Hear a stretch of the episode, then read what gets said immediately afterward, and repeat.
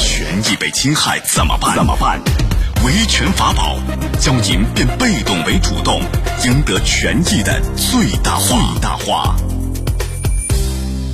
好，接下来我们进入到高爽说法的维权法宝，我是主持人高爽，继续在直播室问候您。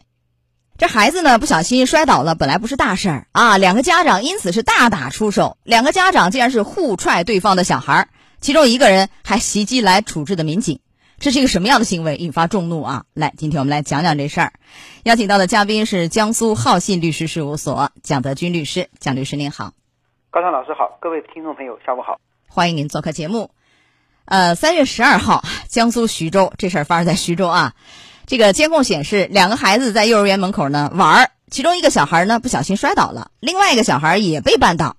这两个孩子并没有摔伤，但双方家长在沟通的时候啊产生了冲突，两个人先是相互踢倒了对方的孩子，之后两个大人也是相互的撕扯扭打在一起，然后呢有人报了警啊，不料其中一个家长呢不仅在现场不停的谩骂、不听劝阻，还撕扯交警，然后呢还上前打了民警一个巴掌。来，我们来问一下，因为是三月一号刚好那个袭警罪就实施了，他这个行为有没有够得上是一个刑事犯罪？首先来谈一谈对民警这块有没有够得上袭警罪？因为民警是正在执行职务，因为肯定是有人报警，他们在有这个打架斗殴行为，所以民警出警了。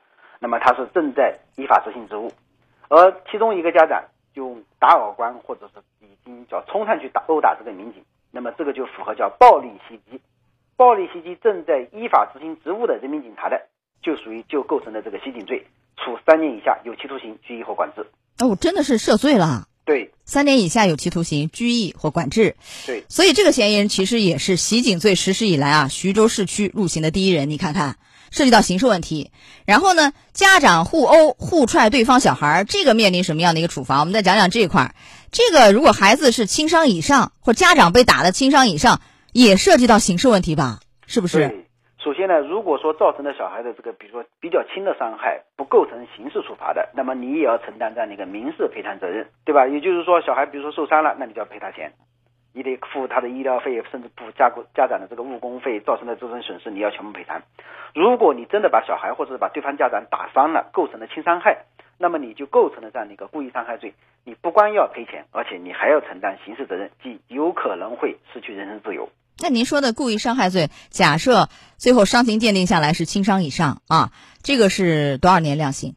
那故意伤害轻伤轻伤的，比如说比较轻的，是处三年以下有期徒刑、拘役或管制；致人重伤的，就是三到十年有期徒刑。对，这个要做伤情鉴定啊。如果说没有达到轻伤以上，就轻微伤，或者是有一些什么软组织挫伤等等啊，红肿啊，这个其实也会面临一个治安处罚，会不会？就除了要民事赔偿。警方那块还要对他治安处罚吗？罚款和拘留有没有这个问题啊？如果说他构成的，比如比如说啊，构成了轻微伤以轻微伤以下的，比如其他的小伤情，那么因为你在当众斗殴或者说你当众殴打他的人，其实公安机关是可以依据治安管理处罚法的规定，对他实施罚款、拘留或者是警告等类似的行政处罚措施。哦，除了这个。呃，袭警罪以外，还会涉及到，比如说轻的是治安处罚。